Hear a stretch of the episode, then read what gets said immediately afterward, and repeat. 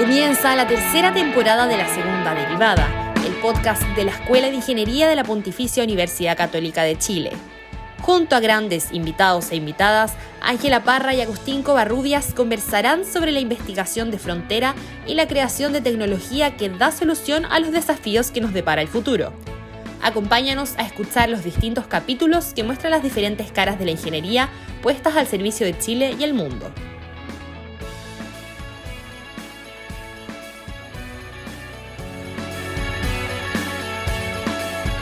Sean todos y todas bienvenidas a un nuevo capítulo de la tercera temporada de la segunda derivada, el podcast de la Escuela de Ingeniería.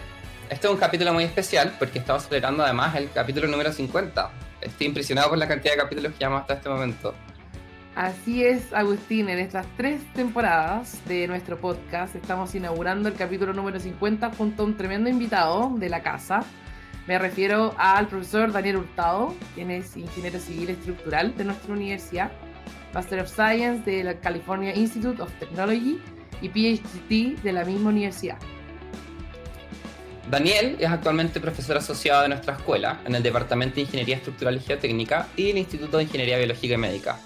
Se ha adjudicado distintos premios a lo largo de su trayectoria, siendo elegido por dos años consecutivos entre los 130 científicos jóvenes del mundo por el World Laureates Association.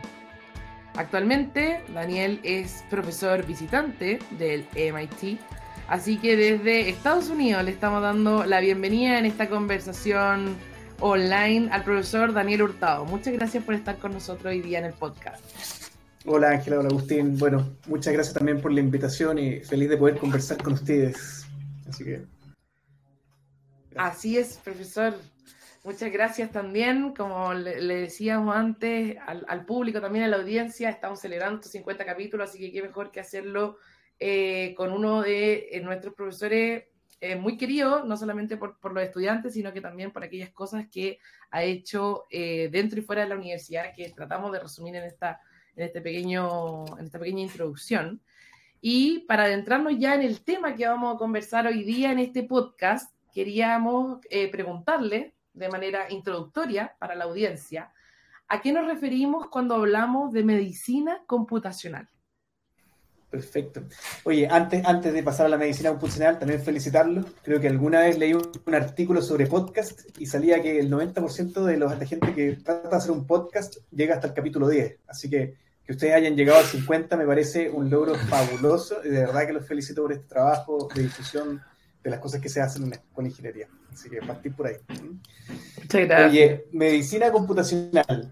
Bueno, es un nombre eh, muy grande, en el fondo un nombre que trata de ser muy amplio para abarcar distintos ámbitos de lo que se hace dentro de la medicina computacional. Yo partiría diciendo que es una combinación de, ingeniería y de computación ¿ya? Para, para poder abordar problemas urgentes en medicina. ¿ya? Es el uso, en el fondo, de eh, de física, de matemáticas, sobre todo matemáticas aplicadas, ¿no es cierto?, de ciencias de la computación, para poder entender cómo funciona el cuerpo humano y a partir de eso poder también crear herramientas, crear productos, crear métodos que nos permitan mejorar la salud humana. Esa es como una definición muy, muy amplia. Pero la medicina computacional, como la vemos nosotros, o por lo menos en nuestro grupo de investigación, está relacionada a crear lo que nosotros llamamos un órgano virtual un corazón virtual, que podemos conversar más adelante qué se trata. En este minuto estamos dándole mucho énfasis a un sistema respiratorio, un pulmón virtual, ¿ya? Y cuando mucha gente me pregunta, bueno, ¿qué es un órgano virtual? Que también es una definición un poco abstracta, un poco amplia, ¿no? Yo les digo, imagínate que estás en un videojuego en donde tú puedes tomar un corazón, un pulmón de una persona y puedes en el fondo interactuar con ese órgano. ¿Ya? Pensando en el caso del médico, puedes, por ejemplo, realizar una cirugía sobre ese órgano de manera virtual. Estamos en un videojuego, aquí no pasa nada si es que me equivoco en esa operación. ¿Ya? Que esa es la gran gracia, ¿no es cierto?, de la simulación. Entonces, el, médico, ¿no es cierto?, o, la persona que está tratando a ese paciente puede iterar muchas veces, que es el gran principio del diseño en ingeniería, ¿no? El de poder iterar y poder también cuantificar en base a un sistema que nos ayuda al diseño, ¿ya? cuál va a ser el resultado clínico de una operación que puede ser hecha de esta manera, de otra manera, cuál va a ser el resultado, por ejemplo, de un ensayo clínico que podría ser hecho de manera virtual si los pacientes en el fondo tienen eh, algún efecto colateral que pueda decirme ese, sistema, ese computador, etcétera, para poder evitar que eso ocurra después en el paciente mismo. Entonces esa es la gran idea, ¿no? En el fondo reemplazar el quizá el tener que probar en sistemas vivos por probar en un computador para poder diseñar un mejor procedimiento, una mejor vacuna, una mejor eh, terapia. Ahí me surge la pregunta, eh, ¿cómo uno parte a modelar algo tan complejo como un órgano vital? Onda, por ejemplo, cuando yo tomé biología celular, cuando yo tomé mis ramos de biología, uno tiene cierto entendimiento mecánico sobre cómo, cómo se, uno puede combinar ciertas partes de, de las células o, mecanismos más, más, grandes para poder entender qué es lo que está pasando, pero de ahí a pasar a ponerlo en un computador suena como que hay, hay una gran distancia. ¿Cómo uno se acerca a ese problema? Es muy buena pregunta, Agustín. Eh, a ver, te lo pongo de otra manera. Yo algo que encuentro que, es, impresionante y quizás nosotros lo damos por sentado. ¿no? Hoy en día todos volamos en aviones, ¿sí? y los aviones son cosas que llevan a seres humanos y los sacan de la Tierra, que es donde nosotros siempre vivimos, ¿no es cierto? Incluso nos están sacando fuera de la órbita o saliendo más allá, ¿no es cierto? Queremos ir a Marte. Muchas de esas cosas se diseñan con un computador, ¿ya? ¿Y por qué las podemos diseñar con un computador? Porque detrás de esa tecnología, ¿no es cierto? Hay mucha física, hay mucho entendimiento de los fenómenos físicos que están ocurriendo alrededor de, eh, en el caso de un avión, ¿no es cierto? Un ala que está sujeta al aire, que va pasando, un motor de combustión que va empujando, etcétera. Es decir, las ciencias y la ingeniería nos han permitido conocer tan bien el fenómeno que ocurre aerodinámico, que hoy en día la mayoría de los aviones se diseña en un computador y claro que se prueban, pero se prueban ya en una, en una etapa final, cuando yo haya iterado suficientes veces en un computador. Entonces, el concepto de medicina computacional no nos debiera asombrar tanto en el sentido de que si yo soy capaz de entender cómo funciona el cuerpo humano y transformar o, identificar esos mecanismos detrás del funcionamiento del cuerpo humano y plasmarlo en ecuaciones, no nos debiera sorprender demasiado el poder, usar esas ecuaciones, esos modelos matemáticos, para poder simular cómo funciona el cuerpo humano en un computador. Entonces, el proceso es el mismo, en ese sentido, no, estamos haciendo demasiado creativos en medicina computacional. Estamos siguiendo un paradigma que es muy claro de otras disciplinas de la ingeniería. ¿ya? Ahora, ¿dónde está el gran desafío? Es que la biología, la fisiología y la medicina eh, no han usado no han explotado quizás las matemáticas y la computación tanto como lo han hecho otras áreas del conocimiento. Y yo creo que ahí es donde está la gran oportunidad de nuestra, de nuestra época, ¿no es cierto?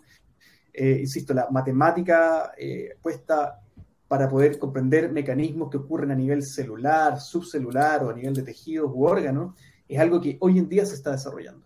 A diferencia, de nuevo, de las ecuaciones, por ejemplo, de flujo compresible de Navier-Stokes que se conocen hace 400, 800 años.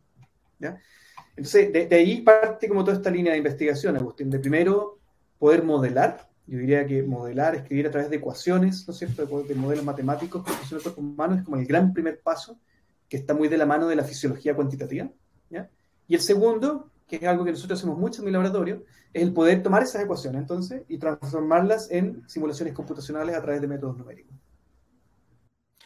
Cuando, cuando Oigo casos como el, como el que escribes, en el fondo esta combinación de modelamiento matemático, que, tiene un aspecto más teórico, y después simulación, que ya, que ya empieza a dar insights o información que podemos como contrastar con, con, con el comportamiento real de estos organismos, de estos sistemas.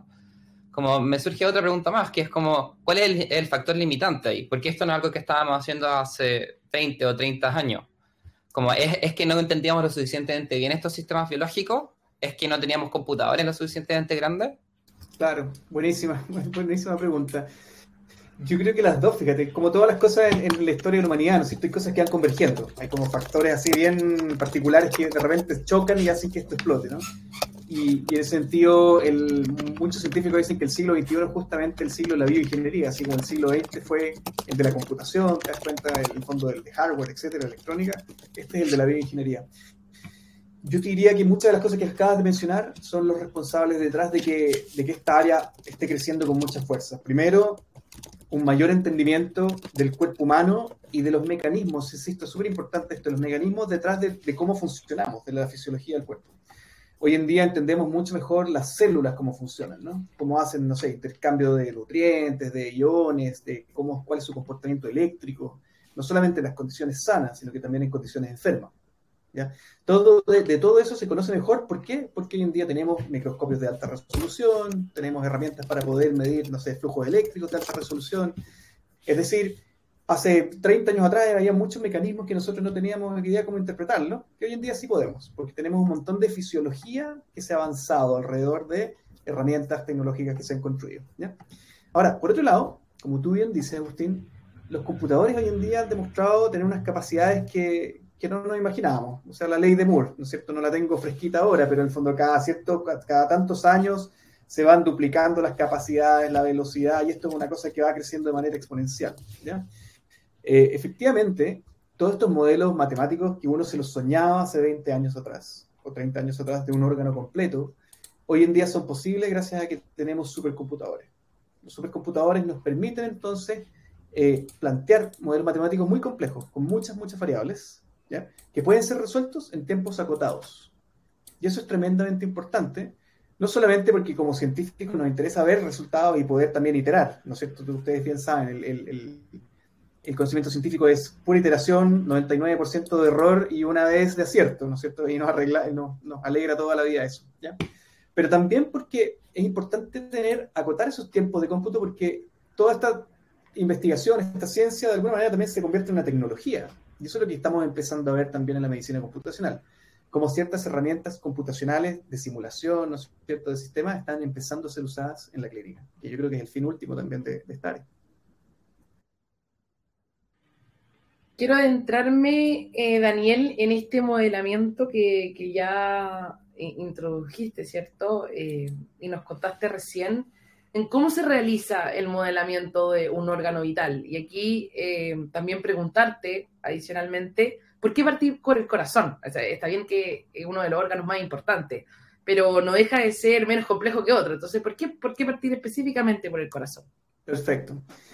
Mira, eh, a ver, partamos por la segunda, que yo creo que es la historia un poco de cómo comencé yo mi carrera académica también. Eh, el corazón, por supuesto, que siempre ha sido un órgano súper llamativo desde el punto de vista de necesidad. Las enfermedades cardiovasculares son la causa número uno de muerte, lo siguen siendo. ¿ya? Entonces eh, es algo muy atractivo. Pero también coincidió con que yo hacia el final de, mi doctorado, cuando estaba terminando, vi una charla que realmente me cambió la perspectiva, la idea de lo que yo quería seguir haciendo como investigador. Ya eso se fue durante el último año, estaba en, California, ¿no es cierto? Terminando, y de una charla de una profesora de la Universidad de Stanford, que muestra cómo usando métodos de elementos finitos, que eran las herramientas que yo estaba desarrollando para otro tema, nada que ver, podían ser utilizados para entender el comportamiento eléctrico del corazón. Entonces, digamos que de alguna manera me enamoré de ese concepto de poder ocupar las mismas herramientas que yo hacía para ciencias materiales, pero para poder entender cómo funciona un corazón. Y además encontraba que la parte eléctrica era algo que yo no manejaba, yo venía más del lado de la mecánica, entonces siempre he sido curioso, yo siempre he tratado de saltar áreas donde, no sé si esto es inteligente o no, pero saltar áreas donde no me siento cómodo, pero donde me interesa aprender más, ¿ya? Entonces esa curiosidad como que también me hizo saltar un poco, no solamente de áreas, sino que también un poco de, de fenómeno físico a estudiar y todo. Entonces, cuando volví a la escuela de ingeniería, ¿no es? Eh, empecé a trabajar muy, de cerca con esta profesora, Ellen Cool, de Stanford, y ella estaba trabajando el corazón en ese minuto, viendo todas estas simulaciones eléctricas, ¿no es? Y, y eso fue, yo diría, como la oportunidad también que se me dio para entrar al mundo de la medicina. ¿Ya? Entonces está relacionado también, obviamente, con que era un problema súper relevante a nivel mundial, pero también fue una oportunidad que yo vi y que dije, esto lo quiero tomar, me apasiona, y ahí continué. Ahora, a la primera pregunta, ¿cómo cómo se construye un modelo computacional de un órgano. Eh, los modelos computacionales que nosotros construimos parten con cierta información, cierta data, que es muy, muy importante. La, la, más común hoy en día es imágenes médicas. Nosotros tomamos, o ya sea una resonancia magnética del corazón, o tomamos una tomografía computarizada del pulmón, y esa información que hoy en día de nuevo es muy fidedigna, ¿no? Nos da mucho, mucho detalle sobre la anatomía, sobre la morfología, de cómo están estos órganos dentro de la caja torácica y todo, que es algo que no podemos ver, digamos, sino de manera no invasiva, ¿no es cierto?, a través de estos métodos. Con eso, nosotros construimos un modelo geométrico del órgano que queremos modelar, sea el corazón, sea el pulmón. Cuando hablo un modelo geométrico es como que una especie, una maqueta, ¿no es cierto?, pero en el computador. Una triangulación, ¿no es cierto?, podemos construir este volumen, ¿ya?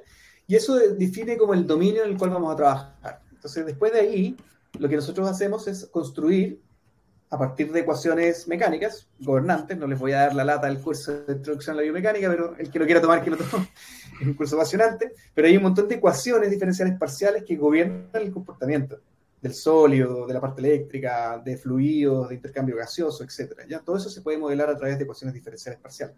Entonces nosotros resolvemos ese sistema de ecuaciones para ese pulmón, para ese corazón, en base a ciertos estímulos también que le ponemos. Por ejemplo, el corazón funciona en base a impulsos eléctricos, ¿no es cierto? Nosotros estamos mandando al sistema nervioso, el corazón recibe un impulso eléctrico y ahí manda toda una onda que se propaga y entonces esto se contrae. Y como te lo estoy explicando, es bastante físico, entonces no es tan raro decir, ah, seguro que hay una ecuación detrás de todo esto.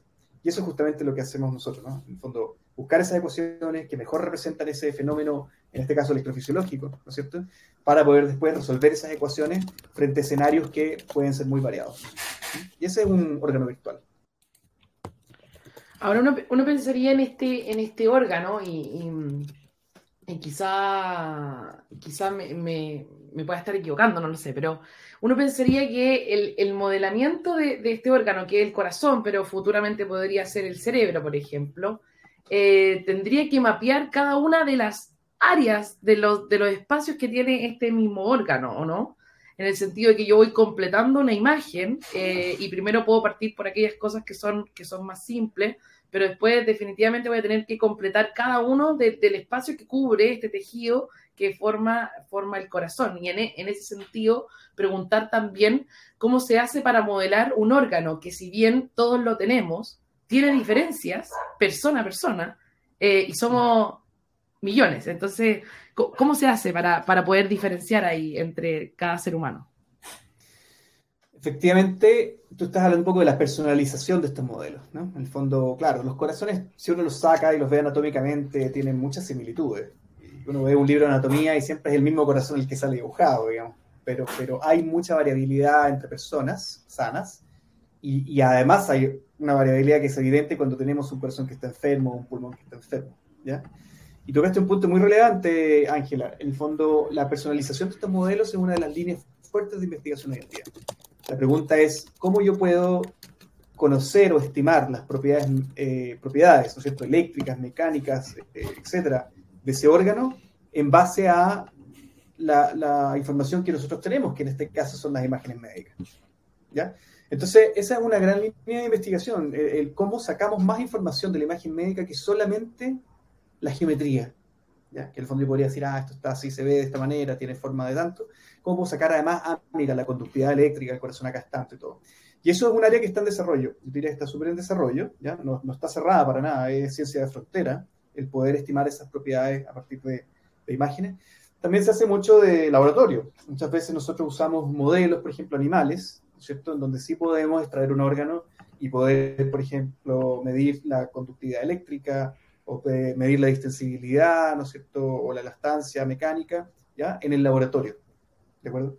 Ahora, eso tiene una gran limitante, que es que tú estás midiendo un órgano, un tejido fuera de su hábitat normal, fuera de su condición normal. Entonces, no es algo fisiológico, ¿ya?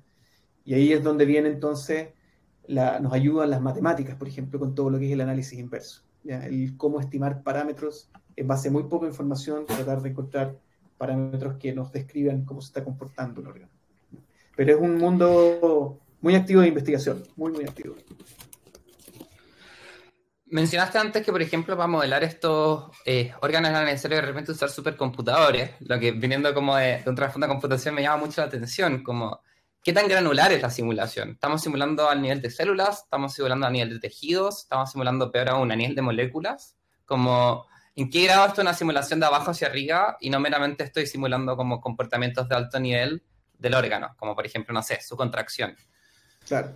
Es súper buena pregunta. Mira, por ejemplo, el corazón, si, si recuerdo bien, hay alrededor de, son 200, ¿cuánto era? Como 2 mil millones de células, ¿no? Y estas células, cada una puede estar modelada por una misma ecuación, pero cada célula es distinta y está en una distinta etapa, una ecuación diferencial y además se comunican entre ellas, tienen interacción. Entonces piénsalo como es un sistema de una dimensión gigante, ¿no? Esto es enorme. Entonces, claro, eh, ahí, Agustín, la modelación siempre ha tomado un, balance, hay un trade-off, ¿no? En fondo, ¿cuánto puedo yo granularizar? ¿Cuánto puedo hacer de mecanismos más pequeñito y más pequeñito y más pequeñito? Pero que al mismo tiempo me permita conocer un tiempo razonable el comportamiento de todo el grupo completo. ¿sí? Ese es como el gran paradigma de las simulaciones hoy en día. En fondo, ¿cuánto más fino puedo ir? ¿Ya? Pero en la capacidad que yo, yo tengo y en el tiempo que yo tengo para lograr estos resultados. Yo te diría que hoy en día, en el caso del corazón, en el caso del pulmón, ¿no es cierto? Eh, no es, usamos una teoría que se llama la teoría multiescala, ¿de acuerdo? Que es una teoría desarrollada de la mano de los matemáticos, ¿de acuerdo?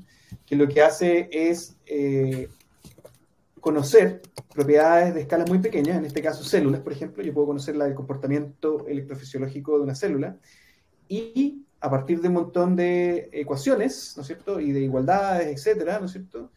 podemos escalar esa propiedad a, ciertas zonas del pulmón o a ciertas zonas del corazón.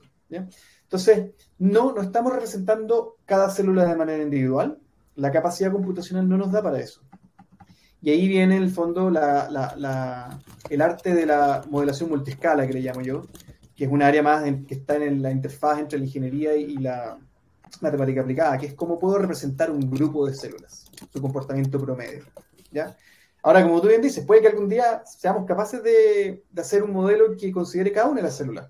Sería increíble, pero entonces que entrar a una escala más chica. Ah, bueno, entonces ahora modelemos cada canal iónico, ¿te das cuenta? O cada proteína, o después cada molécula. Entonces, esto es infinito, Agustín, como tú, bien te diste cuenta.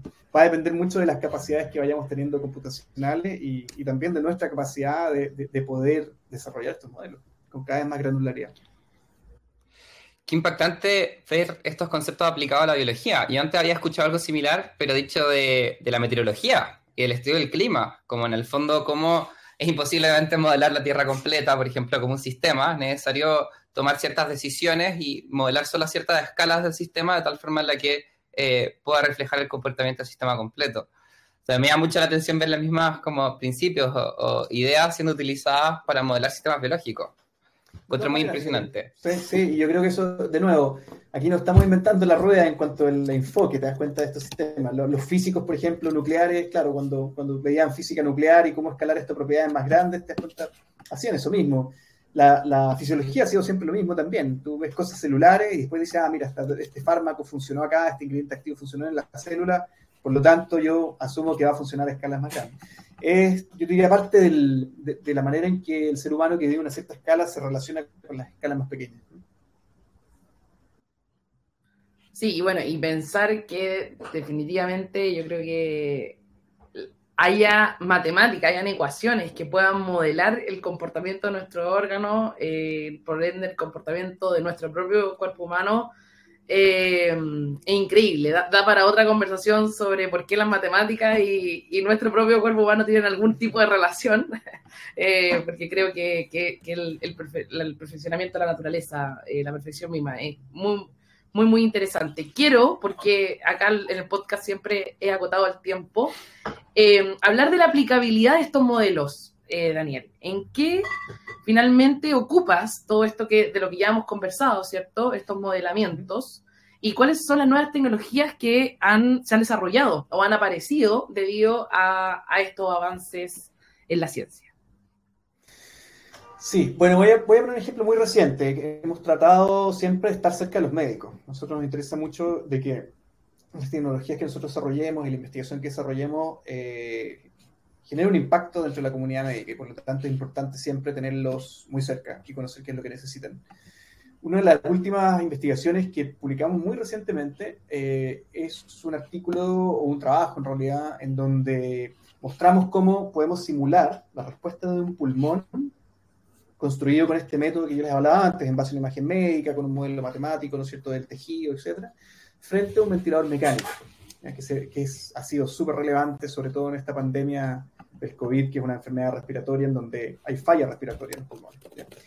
Conversando mucho con los médicos nos decían, sería increíble poder predecir ciertas eh, características mecánicas del pulmón. ¿no es cierto? Cuando un paciente es conectado a un ventilador mecánico, al médico le es súper relevante saber si ese pulmón va a ser muy rígido, o sea, le va a costar abrirse y tomar aire, o va a ser un pulmón que quizá va a ser demasiado flexible y entonces voy a poder realmente sobreestirarlo, ¿no es cierto?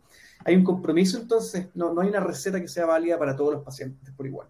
Entonces, conversando eh, con, con, Jaime Retamal, que trabajamos mucho con él, eh, que es médico de cuidados intensivos y colaborador hace mucho tiempo, él me decía, sería increíble que tú nos pudieras construir estos parámetros mecánicos que nosotros miramos antes de setear el ventilador mecánico. Y justamente este último trabajo que nosotros eh, publicamos va en esa línea. En base a imágenes médicas se construye este pulmón, generamos todo este modelo matemático y entonces predecimos las características fisiológicas que los médicos ven en un monitor de ventilación mecánica y a partir de las cuales ellos se van guiando para poder setear la terapia. ¿ya? En este minuto estamos en el paso de primero ver el caso sano, el caso baseline en el fondo y poder de ahí empezar a construir. Pero ya tenemos ciertos eh, estudios pilotos chiquititos que nos han mostrado que, efectivamente en pulmones que ya están con falla respiratoria, que tienen un problema, por ejemplo, de estrés respiratorio, somos capaces de predecir estos parámetros que los médicos usan para después setear sus, propias terapias. Entonces, ese es uno de los ejemplos, pero hay muchos más. Eh, por ejemplo, lo que les acabo de hablar está más por el lado de la investigación. Pero hoy en día hay empresas que han tomado tecnologías desarrolladas, por ejemplo, para entender el sistema cardiovascular, ¿ya? en base de nuevo a simulación, a imágenes médicas, a construir estos modelos, para poder, por ejemplo, determinar si un paciente requiere o no de un stent, es decir, de aplicar un dispositivo médico que permita, por ejemplo, mejorar el flujo en una arteria coronaria eh, en el corazón. Eso hoy en día hay una empresa en, eh, que partió en Silicon Valley que recibe los escáneres de estos, estos pacientes que están viendo si que van a eh, poder, en el fondo, recibir este tratamiento no, y en base a la simulación computacional, hace una predicción, ¿no es cierto?, de cómo son las presiones, y en base a eso, de alguna manera dice, mira, este paciente en realidad sí es candidato a recibir esta, esta operación o no. ¿ya? Es decir, se está ocupando hoy en día. La medicina está viendo el resultado de todos estos modelos computacionales es como una toma de decisiones basada en evidencia, ¿no? Claro, yo diría que, eh, nosotros lo vemos así. Mucha gente me dice, ah, ustedes van a reemplazar a los médicos. Y digo, los médicos nunca van a ser reemplazados. Los médicos lo que van a hacer es que van a tomar una nueva faceta, ¿te das cuenta? Se van a tecnologizar, van a trabajar con ingenieros, van a ocupar esta herramienta y se van a poder preocupar de cosas más relevantes, quizás, o sea, no más relevantes, pero sí más amplias. De, por ejemplo, poder ver sistemas que interactúan, porque hoy en día el médico es muy especializado, ¿no? El sistema, ya, el corazón solamente, el pulmón solamente, pero si yo tengo eso más o menos manejado, bueno, voy a ver el sistema más completo. Así que, sí, pero son, son de nuevo herramientas que ayudan a tomar decisiones de manera, no, no más informada, pero diría decisiones que pueden entregar un mejor resultado clínico. La decisión siempre... Mencionaste la posibilidad... Ah, sí, siempre tiene el médico, claro. Eh, mencionaste en el fondo la idea de que tal vez como podríamos intentar eh, crear como conocimiento más multisistema, ¿cierto? Que vaya más allá solamente el órgano. Como, ¿Eso es posible hoy en día? ¿Podemos simular, por ejemplo, cómo distintos órganos interactúan entre ellos o distintos sistemas eh, biológicos? Yo creo que siempre hay modelos, Agustín. O sea, hay modelos, por ejemplo, cardiorrespiratorio y todo. La pregunta es, ¿cuál es la fidelidad de esos modelos?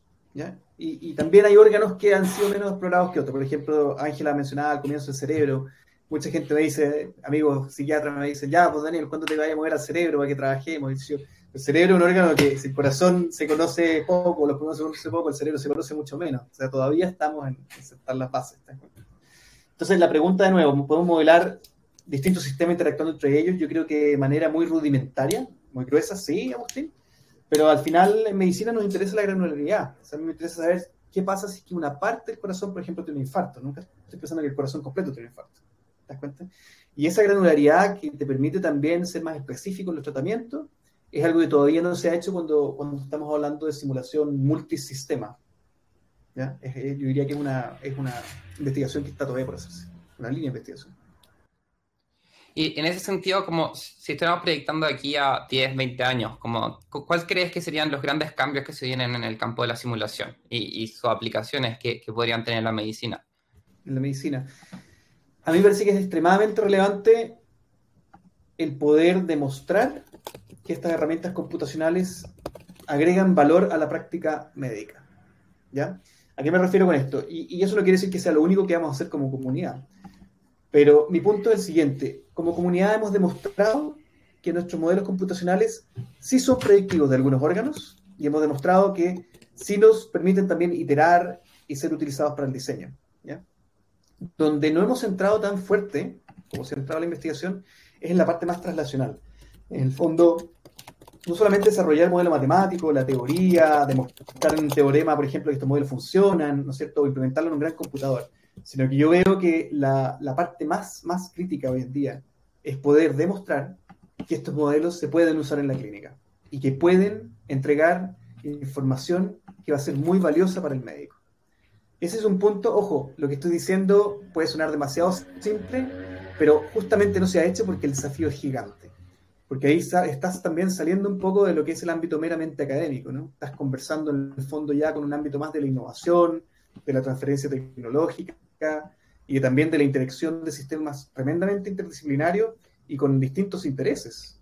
Porque tienes que ir al hospital, ¿no es cierto?, conversar con los médicos, que te autoricen a usar esta tecnología, que el Instituto de Salud Pública también te, permita, por ejemplo, hacer estos estudios, que pasen por comités de ética, que hayan inversionistas, por ejemplo, que ayuden también con el financiamiento para poder lograr eh, este tipo de estudios que son mucho más translacionales, por ejemplo, etc. Entonces, para mí, Agustín, el desafío que yo veo justamente es lo translacional, el poder realmente construir algo que la gente pueda utilizar. Y eso es gigante. Necesita mucho, mucho financiamiento primero, necesita de mucha gente también que quiera hacerlo y que lo, y lo empuje como una misión. ¿ya? y necesito también de tiempo. Entonces, sí, 10 años me parece que si tuvimos, tenemos la pasión y el financiamiento, lo logramos en 10 años, por lo menos en algunos casos. Una virtuosa conversación con el profesor Daniel Hurtado de, de nuestra escuela, que hoy día eh, se encuentra, tal como lo ha dicho él, en la frontera del conocimiento, trabajando y creo yo en algo valorable que se dice en todos los podcasts, con un grupo multi e interdisciplinario, donde ha podido combinar distintas distintas áreas de, de, la ciencia, distintas profesiones y ha podido eh, llegar a los resultados que tiene hoy día, que sin duda son un orgullo no solamente para nuestra escuela, sino que para todo nuestro país. Profesor, le quiero dar las gracias por esta conversación que hemos tenido aquí junto a Agustín Covarrubias eh, y darle las gracias también a la audiencia que siempre nos acompaña fielmente en los capítulos de la segunda derivada. Siempre hablamos en cortito para que la gente pueda seguir buscando. La idea es sembrar en la curiosidad y las dudas eh, de la pasión de lo que es la ingeniería y sobre todo la ingeniería en la Universidad Católica. Así que le agradecemos desde ya por esta conversación. Muchas gracias Ángela y Agustín y, encantado poder estar con ustedes, sobre todo en este capítulo tan especial. Felicitaciones nuevamente. Chao, chao, que esté muy bien. Nos vemos en el próximo podcast, donde continuaremos abordando cómo desde la ingeniería podemos aportar al desarrollo de los países.